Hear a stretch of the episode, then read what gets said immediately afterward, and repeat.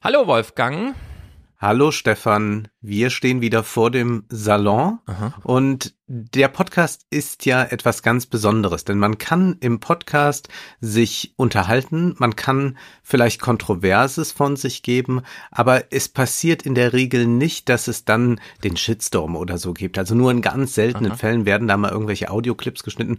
Und jetzt stell dir mal vor, wir würden jetzt hier zusammen einen Podcast machen und ich würde dir sagen, weißt du, bei Kulturveranstaltungen sollte die Maskenpflicht nicht wieder eingeführt werden. Nicht nur ist die Maske ja eine große Einschränkung, es kann auch jeder selbst entscheiden, ob er sich dem Risiko aussetzt. Ja. Und ich sitze ständig neben maskenlosen uralten Klassik-Konzertbesuchern. Und ich empfinde das als Einschränkung, drei bis fünf Stunden eine Maske zu, äh, dadurch zu atmen, wenn ich zum Beispiel eine Oper genieße. Denn um es mal ein bisschen polemisch zu sagen, ich spüre noch was. Im Pausenfoyer werden ohnehin alle die Maske ausziehen, um was zu essen, zu trinken und im Kino wird man auch Popcorn ja. nicht verbieten. Ja. So, jetzt stell dir vor, das, was ich dir jetzt gerade gesagt habe, war abgelesen. Das waren nämlich zwei Tweets von mir gestern. Aha. So in, in leichter Variation gerade abgelesen. Dies hat äh, dazu geführt, dass ich regelrecht geschlachtet wurde auf Twitter gestern. Mhm. Also äh, ähm, paar hundert Kommentare sind es, glaube ich, inzwischen und Trukos und was es alles gibt. Also, äh, also es, es wurde so getan von vielen Leuten. Also nicht alles haben auch viele Leute das geliked. Aber es wurde wirklich von der No-Zero-Covid-Fraktion wirklich so getan, als hätte ich dazu aufgerufen, alle Katzenbabys totzuschlagen oder so. Es ist, es ist ganz absurd. Auch äh, dann äh, eine Professorin aus Trier, Andrea Geier, die dann auch sagt, ja, ich wusste ja gar nicht, dass man äh, Opern durch die Nase hört und so, so wird das dann alles noch kommentiert, ja. So als, als sei die Maske ja. auch gar keine Einschränkung, als sei das nur etwas Eingebildetes. Und ich dachte, ich setze einfach etwas ab, um nochmal deutlich zu machen, uns ist die Kultur wichtig. Die Kultur äh, hat jetzt schon Zuschauerschwund, wenn eine Maskenpflicht wieder kommt, dann sieht es ganz trübe aus. Das sagen Kinobetreiber, das sagen Konzertveranstalter, alle sagen das. Aber nein, es ist auf Twitter nicht möglich, solche Diskurse auch nur zu führen und da ist auch nichts evidenzbasiert oder sonst ja. was, sondern alle drehen am Rad und ich darf daran erinnern, Impfung haben wir dreifach, äh, vielleicht dann irgendwann vierfach, äh, das Versprechen damit war, dass wir dann wieder das Leben zurückbekommen. Und wer eine Maske als Einschränkung empfindet, ist nicht vollkommen verrückt. Und das Schöne ist, ich sage noch in diesem Tweet, ich sitze die ganze Zeit neben 80-Jährigen und die haben keine Maske an. Hm. Und ich gehe am selben Tag dann gestern, denn ich befinde mich dann nicht, wenn ich sowas getwittert habe, den ganzen Tag auf Twitter. Ich gehe dann noch in ein Konzert. Cantoria, Cantoria, ein äh, Ensemble, ein Vokalensemble aus Spanien, sang Sakralmusik aus dem 16. Jahrhundert. Ganz, ganz großartig. Und wer sitzt da neben mir?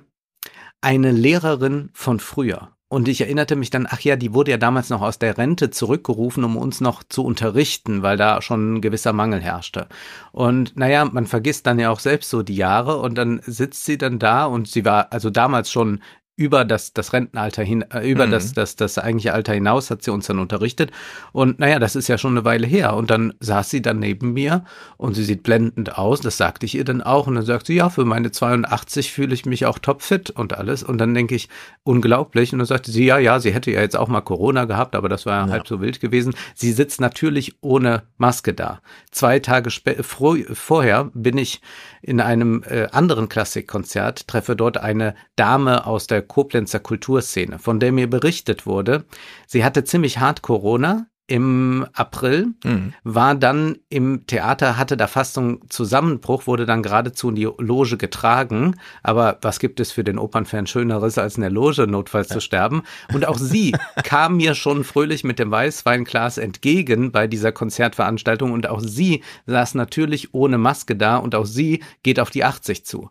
Ich will nur mal sagen, in diesen ganzen Konzerten, denen ich sitze, ist das so.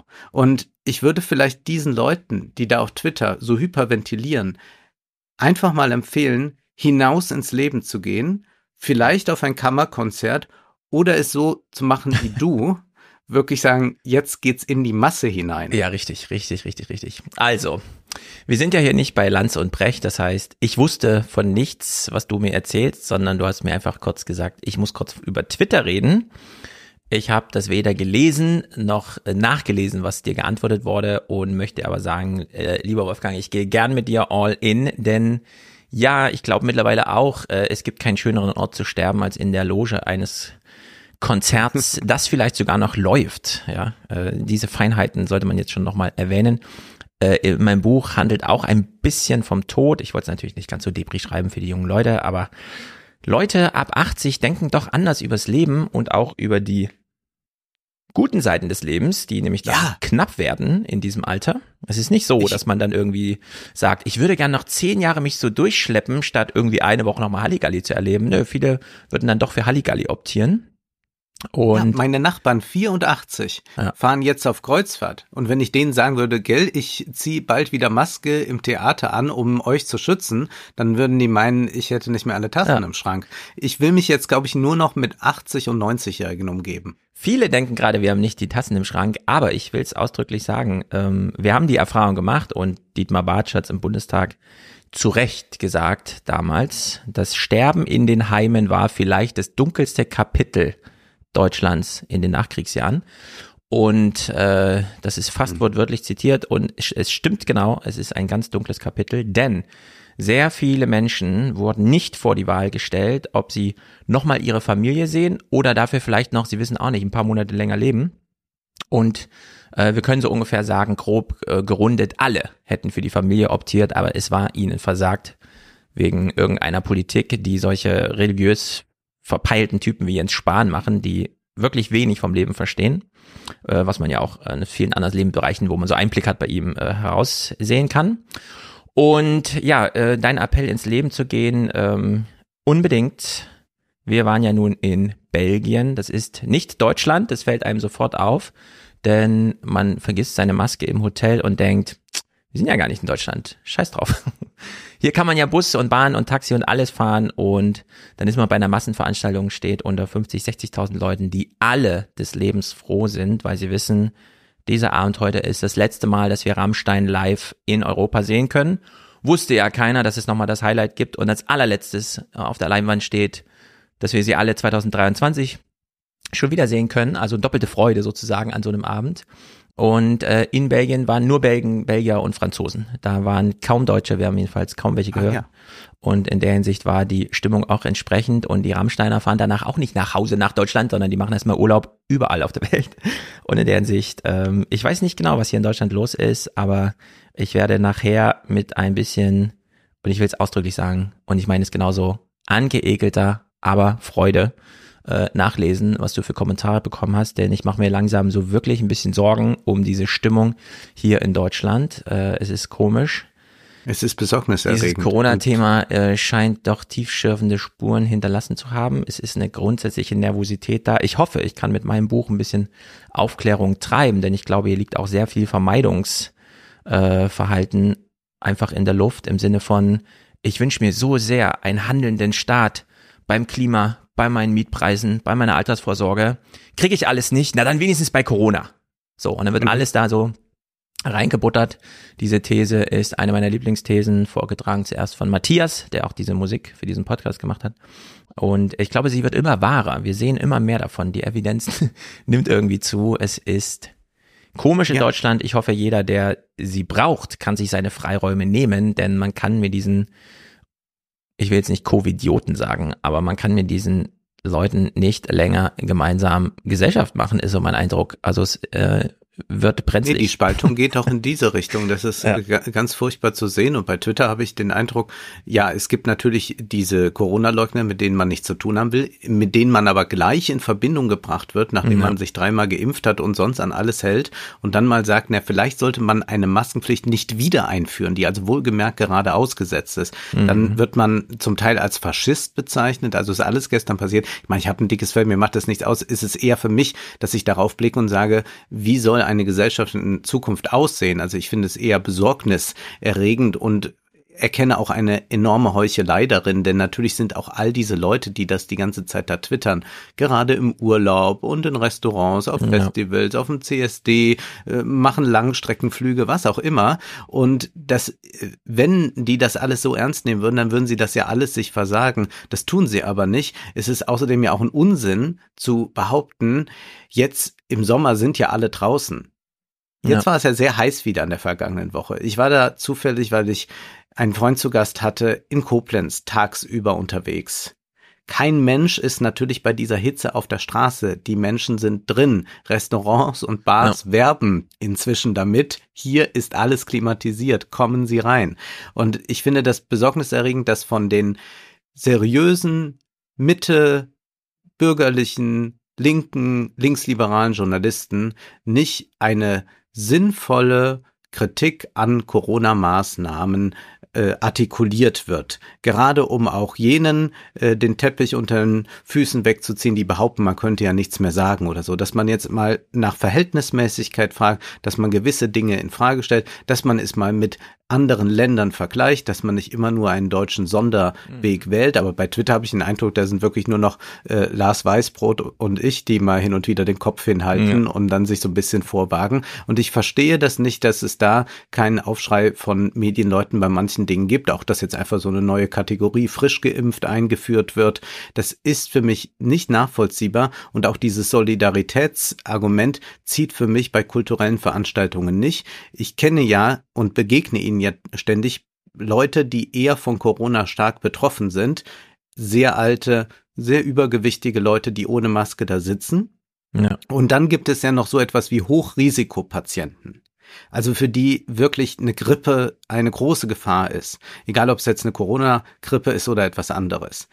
Die gehen ohnehin nicht in einen geschlossenen, fensterlosen Raum mit tausend Leuten und sehen sich drei Stunden lang Konzerte an. Das ist also Quatsch, dass man glaubt, jetzt man schützt sich da vor denen. Ich habe eher den Eindruck, die Leute, die da die ganze Zeit von Solidarität und so reden, bilden sich diese Solidarität zum einen ein und zum anderen ist das ein guter Ausweg für sie, selbst nichts zu machen, weil mhm. sie zu Hause bleiben müssen. Und wir wissen auch, dass es Veranstaltungen gibt, wo eine Maskenpflicht auch gar nicht mehr irgendwie zu was führt. Also wir waren ja gemeinsam in Frankfurt in der Oper. Da hast du ja selbst mir gesagt, mein Gott, da sind aber viele Leute auf der Bühne. Ja, da sind dann äh, mit Chor und Ensemble 80 Leute auf der Bühne, die singen, die also keine Maske tragen können. Mhm. Ja, da fliegen die Aerosole bis in die letzte Reihe natürlich. Ja. Aber das ist dann so. Und das, das gehen wir auch ein. Und ich finde das wirklich schlimm. Und ich finde auch, dass wir da einen Mittelweg finden müssen äh, von äh, äh, der, der, der leugnet alles und, und, und was weiß ich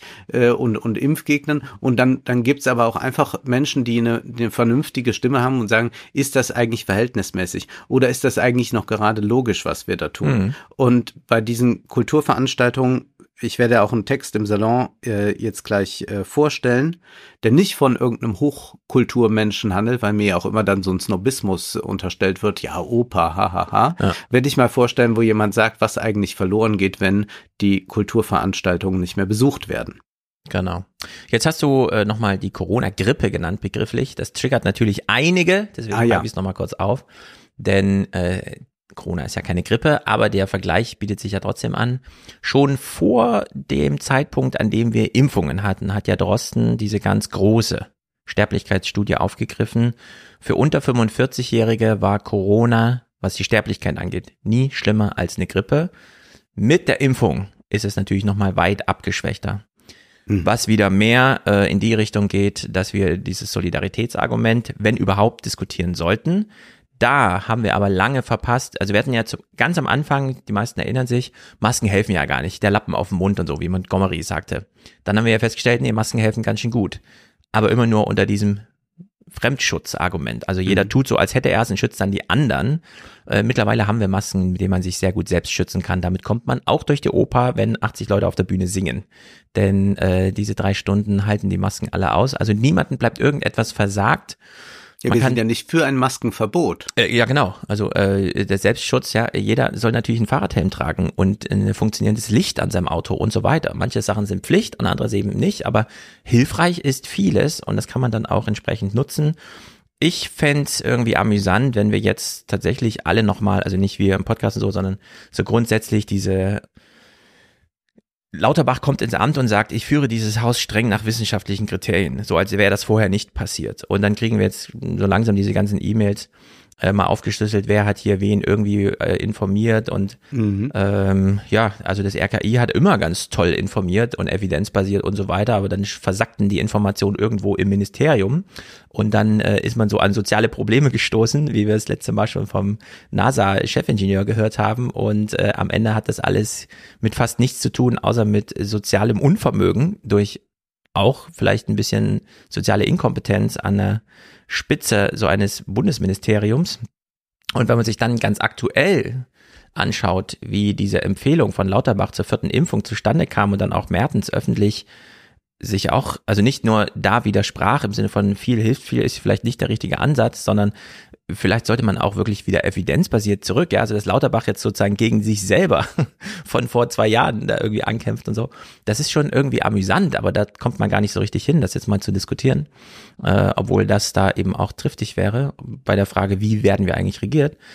Stattdessen verhaspeln sich alle und wir ja auch so ein bisschen, wir reden auch schon wieder über Corona, als ob das ein Thema wäre. Ja. Wollen wir ja gar nicht. Corona ist Ich kann noch Thema. was über die Bahn sagen. Ich habe da noch oh, mal einen. Vorschlag und zwar hatte ich wie gesagt Besuch und mhm. äh, dieser Besuch sollte nach dem Konzert, wollte nach dem Konzert dann nach äh, Frankfurt mit dem Zug und mhm. eigentlich mit dem Regionalticket, aber dann fuhr doch kein Regionalzug mehr. Ja. Äh, wir waren nach 22 Uhr, also wurde ein ICE gebucht. Äh, dieser kostete dann 32 Euro von mhm. Koblenz bis Frankfurt. Das ist ja ein enormer Betrag, zweite ja. Klasse.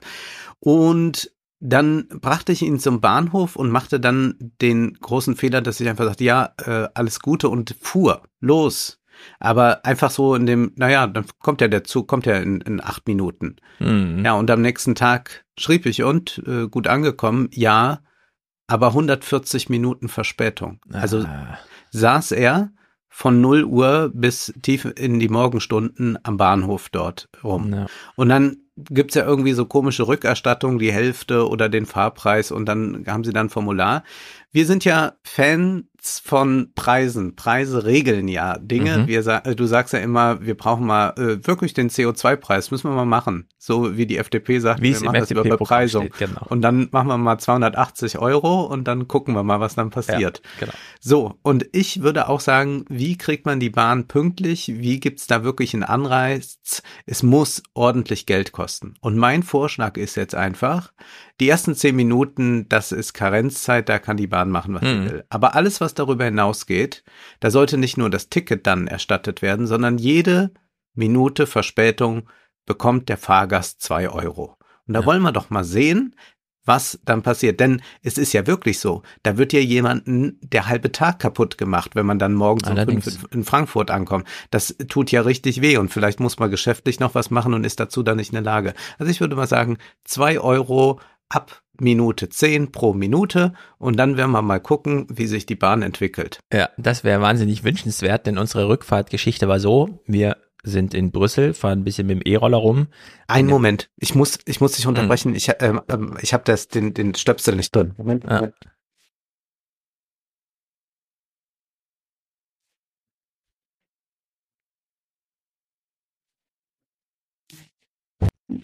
Sorry, sorry, sorry.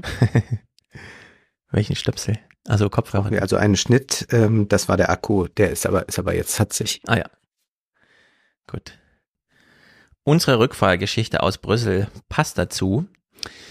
Wir fahren mit dem E-Roller so durch die Stadt und denken, cool, wir haben noch vier Stunden, bis der Zug fährt. Und mit so einem E-Roller tolles Tourismusding, kommt man ja wirklich weit. Brüssel ist ja auch so eine dreidimensionale Stadt irgendwie, oben, unten und dann in der Mitte auch nochmal, riesengroß. Wir haben es auf Wikipedia gelesen, 180.000 Einwohner, es wirkt aber irgendwie wie 17 Millionen. Naja, wir fahren da also rum und sehen dann, ach, unser Zug fällt aus, cool. Wir können also nicht bis Frankfurt fahren mit dem ICE, stattdessen Thales. Wir steigen also in den Thales ein, den nächsten, der kommt und denken uns, ja, wenn der Zug ausfällt, kann man ja jeden nehmen, da sind wir ja nicht an unseren Zug gebunden, also nehmen wir den nächsten Thales sitzen im Thales und dann sagen die, ja, das ist hier so eine Privatbahn. Sie können es sich bei der Deutschen Bahn zurückerstatten lassen, müssen aber erstmal bezahlen. Das heißt, der Zug fällt aus nicht nur kriegen wir nicht sofort eine Erstattung für die ja. 100 Minuten bis zum nächsten ICE, der übrigens nicht fuhr, also es fuhren gar keine ICEs mehr. Man musste auf den Thales ausweichen. Also für alle, die keine Kreditkarte haben, lieber nicht in äh, Brüssel stranden, denn dann kann man kein Ticket kaufen für den Thales. Und dann sitzt man ja. äh, da einfach fest. Naja, man bezahlt also nochmal extra 138 Euro und hofft die ganze Zeit und überlegt sich schon mal, hm, wie kriegen wir das eigentlich zurück und so. Ja, das sind ja auch immer ja. so eigene Geschichten. Also äh, ja, man muss extra zahlen, wenn die, wenn die Deutsche Bahn nicht fährt und äh, eine Rückerstattung plus, also eine Rückerstattung im Sinne, wie du es meintest, mit verbrauchter Minuten wird es natürlich da nicht geben. Naja, in der Hinsicht alles dramatisch, aber ähm, ich will allen nochmal sagen, nächstes Jahr gibt's wieder Rammstein-Konzerte. Wir wissen alle noch nicht so genau wann und Silvester gibt's wohl auch eine große Chose, aber äh, selten. Ich habe ja ein nie. Lied, das ich besonders mag von Nämlich? Rammstein. Seemann. Seemann, ganz alte Schule, sehr gut. Seemann hält ja immer noch, ähm, wie sozusagen, es, Seemann ist immer noch präsent, weil die ja mit dem Schlauchboot fahren. Die sind ja so. bei Engel mitten im Publikum und dann fahren sie mit dem Schlauchboot über das Publikum hinweg. Und wir standen so, dass wir auch ein bisschen mithelfen konnten, dass das Schlauchboot vorne ankam. Also in der Hinsicht äh, ein Spektakel sondersgleichen. Ich hatte noch 2019 in Erinnerung, da saß ich auf der Tribüne, diesmal stand ich unten drin und wenn Sonne gespielt wird und die Hälfte des Feuers des ganzen Konzertes wird ungefähr so bei Sonne abgefeuert, ist es eine ganz interessante Erfahrung, die Wärme zu spüren. Es ist nicht nur das ja. Feuer und hell, dass man so ein Panorama von der Tribüne aus sieht und dann geht's nach oben weg, sondern man steht unten, macht die Augen zu und denkt, krass, es ist taghell und es fühlt sich wirklich an, für diesen ganz kurze Momente immer, als ob gerade die Textilsonne 12 Uhr mittags auf einen drauf scheint. Mhm. Also es ist eine äh, zusätzliche physische Erfahrung, die mit der ich so nicht gerechnet habe, die äh, entsprechend nochmal richtig reinknallt, weil laut ist es ja ohnehin und so. Und das will ich doch jedem empfehlen, sich das nochmal, wie soll man sagen, das nochmal zu fühlen, denn wir waren ja eine Woche vorher bei Iron Maiden und ja, der Dickinson holt dann auch kurz mal so Flammenwerfer raus, einer rechts, einer links und ballert so ein bisschen rum, völlig ohne Sinn und Verstand und man denkt sich so, ja gut, alle wollten mal ihren Spaß haben, er auch. Aber das nochmal zu sehen, was dann die echten Pyrotechniker da hinzaubern, ist unglaublich. Man kann es sich wirklich nicht ganz vorstellen, wie intensiv und heiß es dann tatsächlich ist. Also in der Hinsicht großer Jubel, als es hieß, 2023 geht's weiter.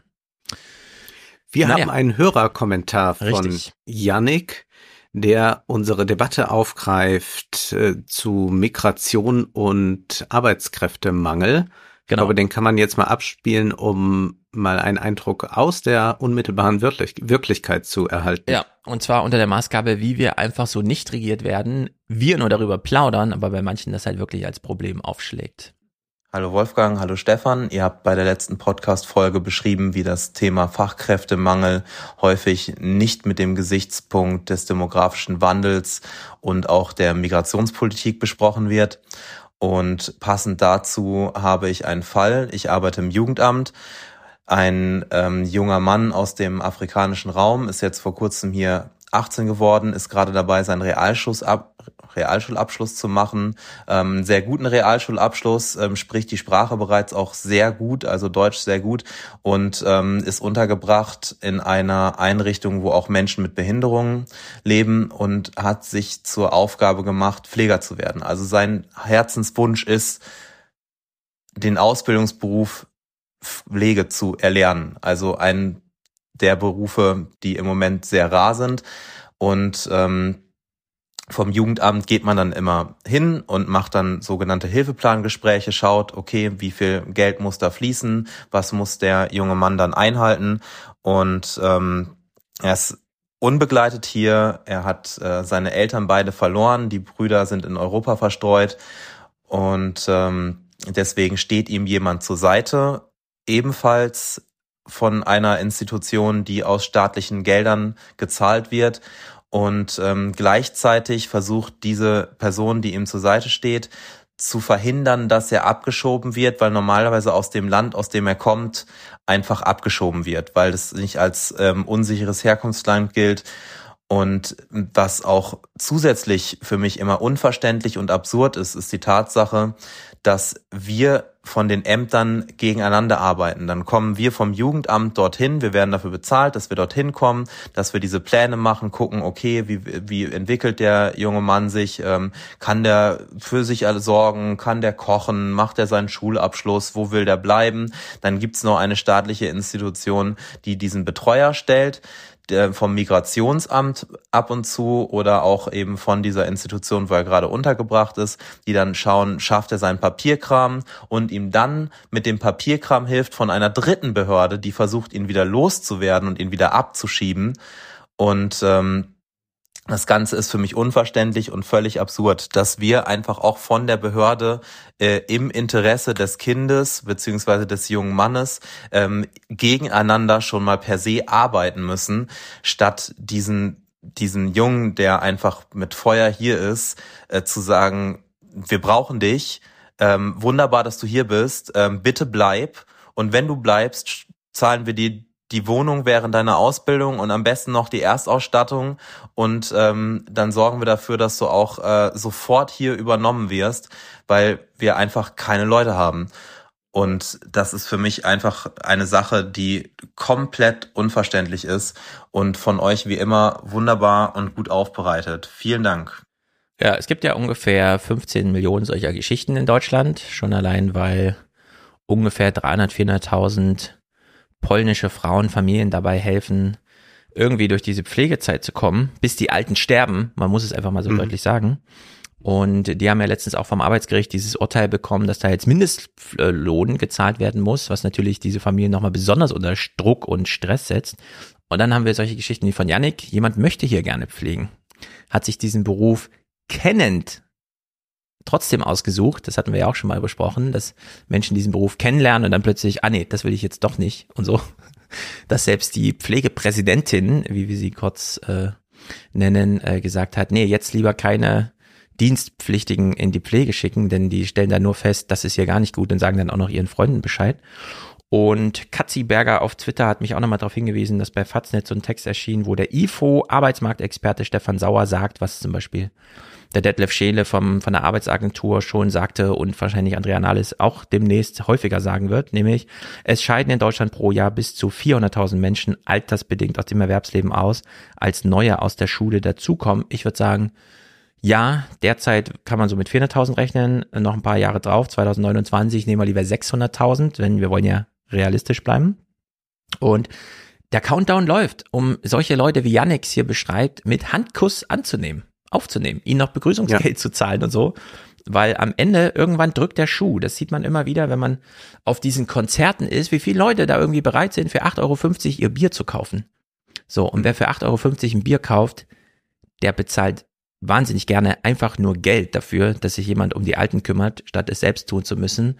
Äh, und dieses Potenzial, äh, das wirklich zahlen zu wollen, muss ja mal entfesselt werden in Deutschland, damit solche Leute da eine Perspektive kriegen, die uns allen, also es gibt gar nicht mehr Win-Win-Win-Situation als bei sowas, ja. Und dass da ja. immer noch die Bürokratie so rein funkt, ist verrückt fehlen Leute und ich würde gerne noch einen Aspekt aufgreifen, den kafkaesken Aspekt dabei, denn Yannick hat ja jetzt beschrieben, dass die Ämter gegeneinander arbeiten. Das mhm. heißt, man hat von Staats, vom, äh, man hat von der Politik aus und äh, durch die Kommunen und diese ganzen verschiedenen Verteilungen, man hat von der Politik aus ein Konstrukt geschaffen, bei dem man ein Konkurrenzverhältnis, ein scheinbares aufgebaut hat zwischen den Ämtern, die sich gegenseitig bekämpfen für nichts.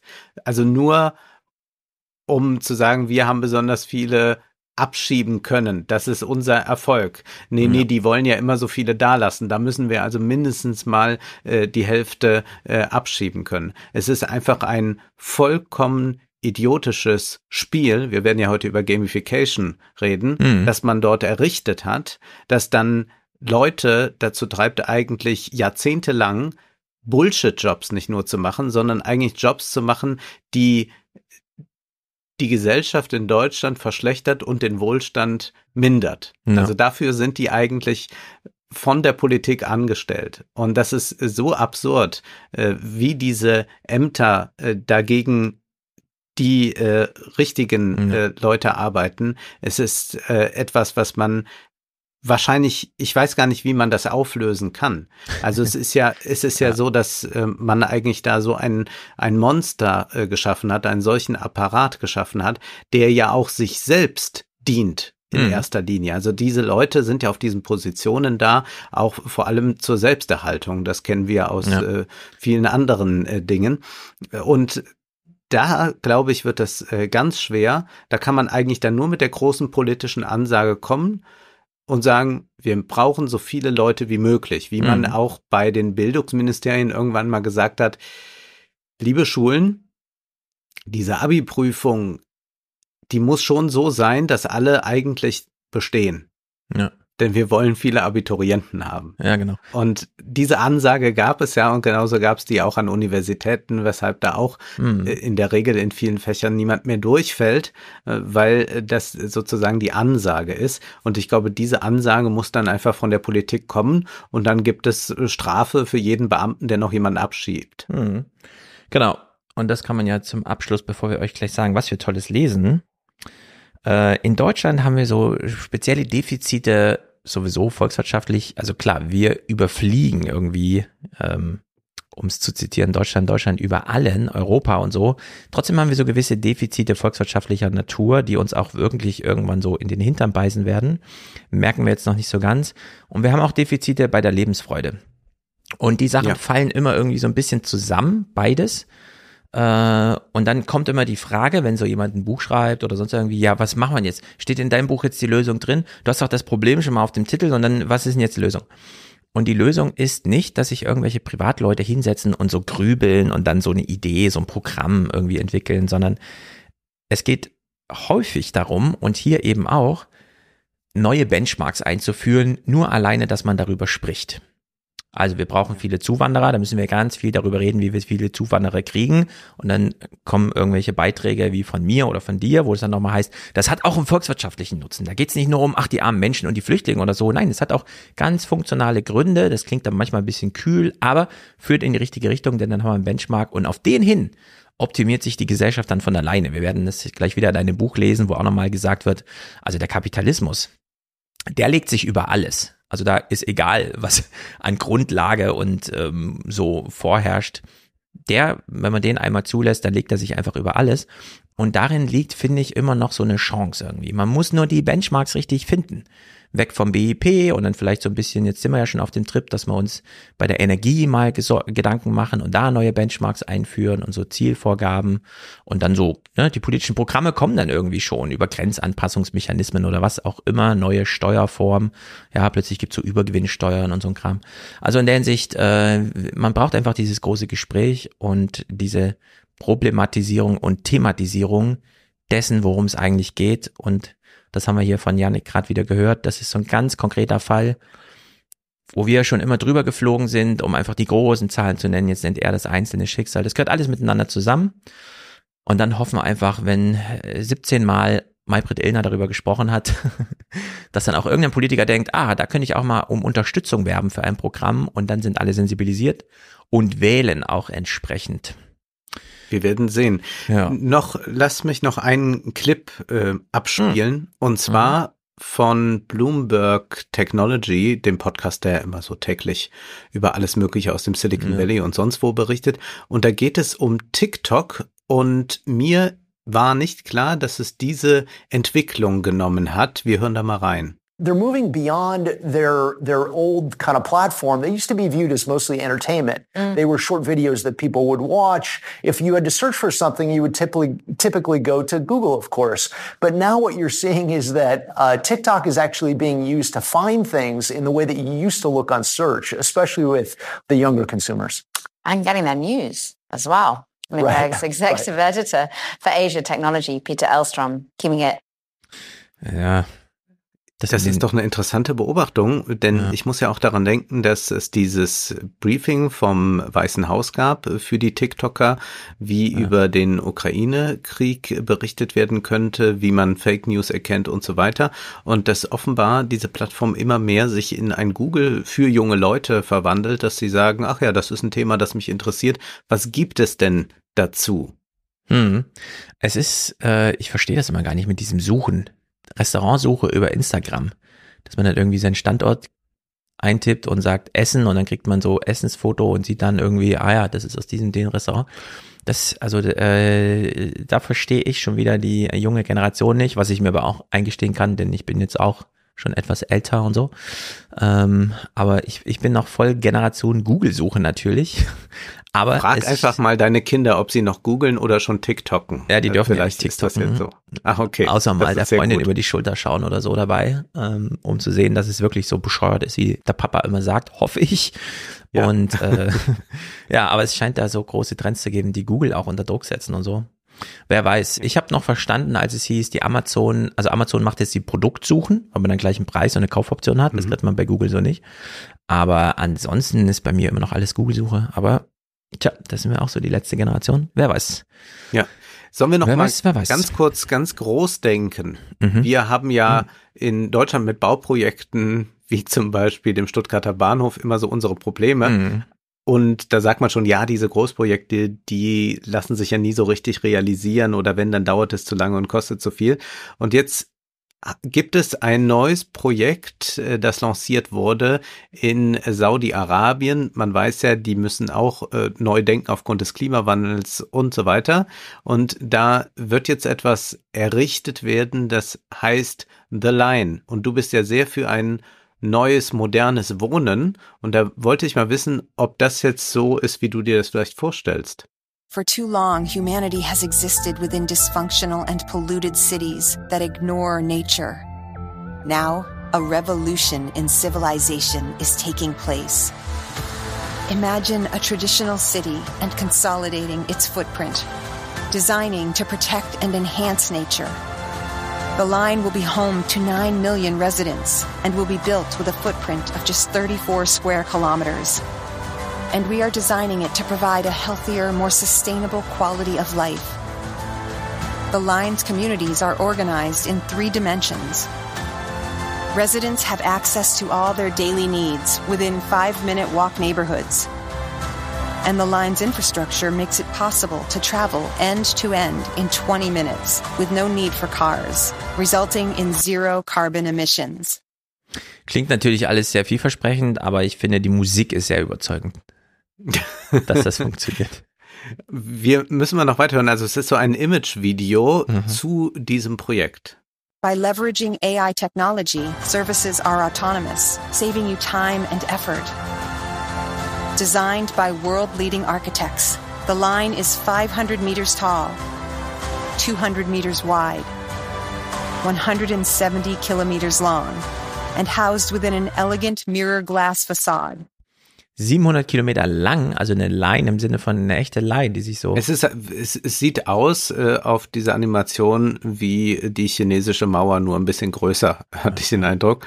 Nein, aber ich glaube, die chinesische Mauer ist dann am Ende doch größer, aber äh, so sieht's aus, äh, nur dann breiter und dort gibt es dann äh, verschiedene Stockwerke und ein ich sage mal, Schienensystem, mit dem man da durchtransferiert wird, so dass man schnell von A nach B kommt und es gibt dann äh, Orte, wo man arbeitet, wo man lebt und es ist alles integriert und es geht aber auch äh, durch die Wüste hindurch. Also es äh, spielt gar keine Rolle, wo The Line ist. Äh, draußen ist alles äh, dann mit Solarpanels natürlich versehen. Äh, da holt man dann die Energie her.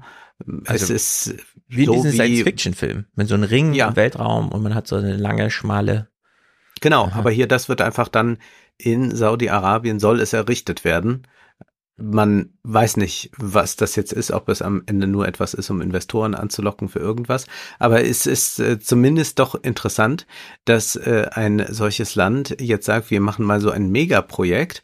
Und jetzt äh, stellen wir uns mal vor, äh, wie das in Deutschland wäre. Wir diskutieren ja jetzt derzeit, können wir das 9-Euro-Ticket behalten? Herr Lindner will nicht. Dann kommen die Grünen mit irgendwelchen Vorschlägen, ja mit 29 und 49 Euro. Und wenn dann zwischen den Bundesländern und ich weiß nicht was. Mhm Mhm. Ja, also da, da wird das ja dann nochmal zusammengeschrumpft, äh, dass am Ende nicht mehr viel übrig bleibt. Mhm. Und hier wird dann so ein Riesenvorschlag gemacht. Also ich finde das erst einmal, äh, auch wenn man natürlich Saudi-Arabien immer skeptisch gegenüber sein soll, mhm. bemerkenswert, dass so über das Wohnen nachgedacht wird. Hm, das stimmt. Wollen wir den dritten Clip auch noch hören? Ja. Okay. Intelligent solutions create efficiency and year-round temperate microclimate with natural ventilation.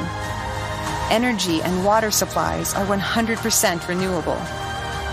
The line is designed as a series of unique communities, offering a wealth of amenities, providing equitable views and immediate access to the surrounding nature. With 40% of the world accessible within six hours, at the heart of the globe's key trade routes, a place for commerce and communities to thrive like nothing on earth seen before. The Line, the city that delivers new wonders for the world. Also, ich muss ganz ehrlich sagen, als ich durch, als wir so in den Thalys einstiegen und der Mann zu uns meinte, Sie müssen das Ticket hier im Zug kaufen und der Zugmanager sitzt vorne im Bistro oder was auch immer und das sind fünf Waggons. Und ich dann, okay, dann gehe ich da mal hin. Und Thales ist so ein bisschen enger gebaut. Ja. Das ist nicht schön. Äh, es gibt äh, Gründe, warum man einen Zug in die Länge baut und nicht in die Höhe und in die Breite oder vielleicht sogar rund und so. Äh, als Stadtkonzept finde ich das ein bisschen albern, ehrlich gesagt. Da gibt's Nun, andere ich glaube, es geht darum, um möglichst viel Fläche für die Energie zu haben. Hm. Also, dass man wirklich so eine, so eine, so eine Mauer hat, weil das ja durch die Ja. Wüste durchgeht. Das ist übrigens dann viel länger als die äh, chinesische Mauer. Die chinesische Mauer, ich habe gerade nachgeschaut, ist äh, 20 Kilometer und hier, das würde ja 170 Kilometer lang sein. Hey, die chinesische Mauer ist doch tausende Kilometer lang. Also die gesamt, die haben doch ganz China damals ummantelt, so dass man auch wirklich die Gebirgszüge vom Mond aussieht. Also die chinesische Mauer, wo sie wirklich so als Mauer begehbar ist, ist so, äh, jetzt, ne? 21 Kilometer. Daher sonst Ja. ist natürlich die Grenze Ja. viel länger. Ja. Und das soll 170 Kilometer durch die Wüste. ja. Also Wüste ist eine besondere Herausforderung, das muss man sagen. Vielleicht unterordnet man sich da wirklich dann solchen Gegebenheiten, wenn man sowas plant. Aber tja, wer weiß. Ich wünsche viel Zukunftsmusik. Erfolg. Aber wir müssen erst noch, bevor wir über die Texte sprechen, die wir äh, dann im Salon verhandeln, äh, sagen, dass es etwas Neues gibt für Ah. all jene, die einen Patreon-Account haben und bislang noch nicht den Salon abonniert haben, aber einen Patreon-Account haben und sich vielleicht auch dachten, ach, wären die nur bei Patreon, dann wäre alles für mich viel einfacher. Da müsste ich mir nicht noch mal extra ein Steady-Konto zulegen.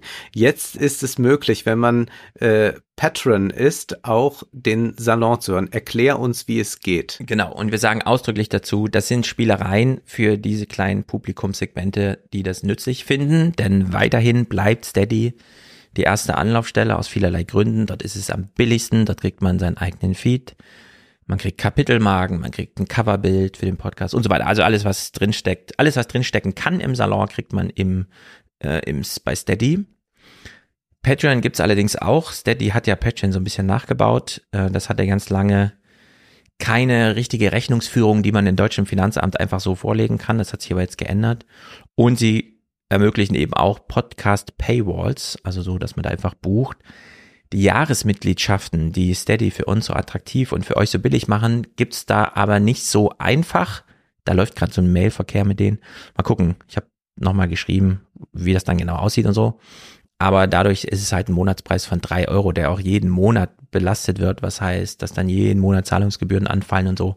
Das kann man bei Steady eben alles wunderbar umgehen. Aber für alle, die eh schon bei Patreon sind und da vielleicht Ac- Account-Sparsamkeit machen wollen, was ja auch immer ein guter Grund ist, Ja. äh, die können einfach über Patreon, wir verlinken das natürlich mit auf der Seite. Da gibt's dann auch einen eigenen Feed, wie bei Steady, den kann man in seinem Podcatcher, in seinem Lieblingspodcatcher einfach abonnieren und dann den Salon hören. Heute ist natürlich Generalprobe. Ein, ähm, der, also der letzte Salon ist schon drin, nur bei Steady und dann Steady auch über Spotify und so weiter. Gibt's das ganze Archiv, das müsste man auch bei Patreon wieder mit der Hand äh, als Handarbeit nachpflegen.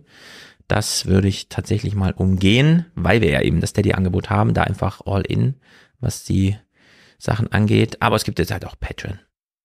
Genau. Für alle, die Und brauchen. Apple gibt es nach wie vor auch noch, aber Steady Genau. bleibt unser Favorit. Und wir sprechen heute über ein Buch, das uns erklärt, wie wir lieben und Sex haben in digitalen Zeiten, im Internet mit Ja. äh, Sexrobotern und so weiter. Von Alfie Baun, Dream Lovers, The Gamification of Relationships. Und ich habe eine Frage, die das Buch mir beantworten wird wahrscheinlich oder äh, beziehungsweise äh, wir müssen uns fragen, ob diese Frage beantwortet mhm. wird. Und zwar, was ist es denn eigentlich, was wir bekommen von den Dating-Apps, von den äh, Pornoseiten und den anderen Toys, die man so kaufen kann? Äh, geben die uns, was wir begehren? Oder stellen die erst unser Begehren her? Mhm. Ja, ich habe es auch unter einer Fragestellung gelesen, die uns ja alle schon seit einer Weile, fünf, sechs Jahre, wenigstens beeindruckt, wenn nicht wirklich restlos fasziniert, nämlich, dass die Politik so leidenschaftlich geworden ist. Dass wir da mhm. uns immer all in verteidigen. Identitätspolitik. Wir können schon gar keine Meinung mehr akzeptieren, weil wir die ganze Person schon ablehnen, die uns irgendwas sagt. Und das geht ja so weit, dass man sich über die Politik hinaus als Thema in pa äh, Familien zerstreitet. Ja. Und dieses Buch gibt einen guten Kontrapunkt dazu, nämlich zu fragen, was ist denn eigentlich in der Zeit mit der Liebe passiert? Wo ja eigentlich die Leidenschaft so zu verorten ist. Und wie ist dieser ja. Zusammenhang von Politik und Liebe? Da äh, finde ich, gibt's ganz gute Antworten, auch wenn du mir eben schon angeteased hast, dass du das Buch ansonsten gar nicht so gut fandest. Was mich wiederum ich überrascht. Bin aber jetzt wiederum überrascht, dass du es offenbar viel besser findest. Äh, das wird äh, interessant, aber ich glaube, wir können eine äh, tolle Debatte führen über ganz viel, was mich interessiert, denn es ist tatsächlich so ein Stein des Anstoßes, dass man über ganz viel diskutieren muss. Auch um Fragen der Willensfreiheit muss es gehen, inwieweit man programmieren mhm. kann, inwieweit man wirklich so eine Desire Revolution, also eine Begehrensrevolution anzetteln kann, was ja. hier vorgeschlagen vorgeschlagen wird äh, oder inwieweit auch wirklich äh, die Liebe etwas wahnsinnig Privatistisches ist, äh, mhm. das und wirklich etwas Unpolitisches in einer Weise, also dass es sich aus der Politik entfernt. Das können wir sehr gut diskutieren. Was hast du noch für uns auf Lager? Genau. Und ich wollte noch dazu sagen, vielleicht lohnt es sich häufiger zu sagen, was wir da eigentlich lesen. Also falls ihr überlegt, sollte ich mir das im Salon buchen? Ihr könnt auch erst das Buch lesen. Dream Lovers von L. Alfie Brown heißt das. Bauen. Bauen. Ach so, ohne, ohne R. Ohne R. Okay, gut, ja. da habe ich mich verguckt.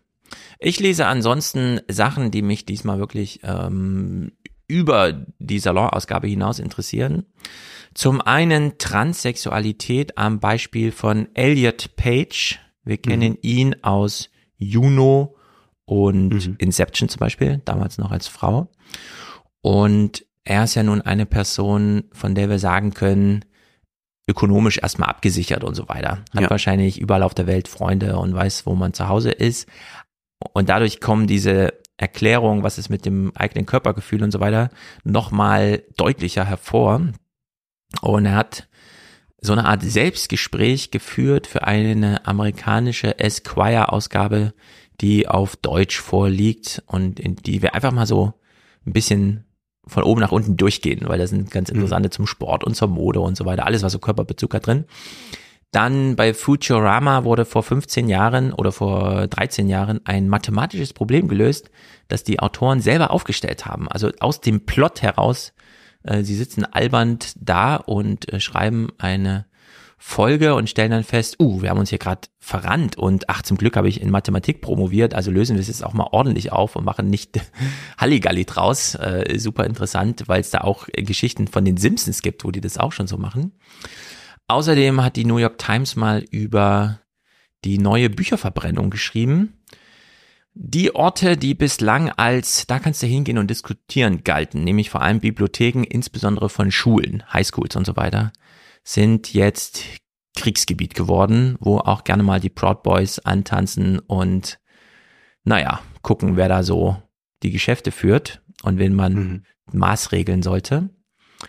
Und außerdem hm, gibt es in der New York Times äh, vom August jetzt schon, aber egal, ein Text, äh, eine neue Studie eines, also ich würde jetzt nicht sagen, ich habe Lieblingsökonom, aber Raj Chetty, ein Jahrgang 79, unglaublich jung, Professor aus Harvard, hat mal wieder eine Megastudie vorgelegt.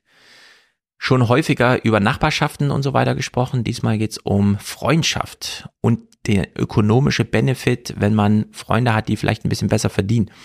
Äh, unglaublich bahnbrechend, finde ich, zum Thema Zusammenhalt und so weiter. Sollten wir in Deutschland dringend lesen, so wie alles mhm. vom Chatty. Also seid gespannt. Ich habe auch eine Studie von Henning Eichler. Das ist ein Projekt der Otto Brenner Stiftung. Und da wird gefragt, befinden sich ARD und ZDF im Bann der Algorithmen? Wir wissen, die öffentlich-rechtlichen sind im Netz stark vertreten, auch mhm. durch das Jugendprogramm Funk. Und hier wurden qualitative Interviews geführt mit Menschen hinter den Kulissen. Und das ist doch recht aufschlussreich oder in gewisser Weise auch, wenn man einen eher pessimistischen Blick hat, äh, nicht so verwunderlich, was sich dann dabei herausstellt. Darüber wird zu reden sein. Außerdem ein interessanter Artikel beziehungsweise ein Interview darüber, wie China Hollywood-Filme verändert. Und mm. zwar auf zum Teil ganz eigenartige Weise, also Dinge, auf die man gar nicht kommt. Erich Schwarzel hat ein Buch darüber geschrieben und ein Interview gegeben, jetzt wie man sich das vorstellen muss. Das ist wirklich überraschend. Dann, wie schon angekündigt, ein Text aus der Kulturszene, Die Leute sollen wieder kommen von Rocco Schamoni also nicht jemand, der jetzt aus der Oper oder so ist. Dann einen Erzählungsband Brauchbare Menschen von Magdalena Schrefel. Sie schreibt vor allem über moderne Arbeitswelten, auch dann über Migranten, äh, Polen, die sagen, ja, wir kommen wahrscheinlich nächstes Jahr nicht mehr, jetzt kommt vielleicht noch Ukrainer, aber dann ist auch Schluss hier. Äh, es geht in diesen Erzählungen sehr viel um das Zwischenmenschliche, um eigenartige Kommunikationen, äh, eine äh, erzählen wir dich ein bisschen näher vorstellen. Da geht es um äh, den Vater, ein, eine Tochter, die mit ihrem Vater nur noch telefonisch selten kommuniziert. Und ich hatte es schon angekündigt, ich habe eine Zeitschrift aus äh, dem neurechten Milieu gelesen. Äh, wie gesagt, das ist jetzt keine Empfehlung, nicht, dass es dann bald heißt, äh, Wolfgang empfiehlt jetzt schon neurechte Publikationen. Aber es lohnt sich, äh, da mal reinzuschauen. Ich will einen Artikel besonders vorstellen, wie die neuen Rechten auf das Thema Klimawandel reagieren. Und da kann einem auch nochmal Angst und Bange werden, denn es ist keineswegs so, dass man hier eine Publikation hat, wo irgendwie steht, nee, das gibt's gar nicht, wir können so weitermachen, sondern nein, es wird alles anerkannt, dass es ein großes, großes Problem gibt. Mhm. Nur man kann sich denken, die Lösung, die da vorgeschlagen wird, sieht ein wenig anders aus. Sehr gut.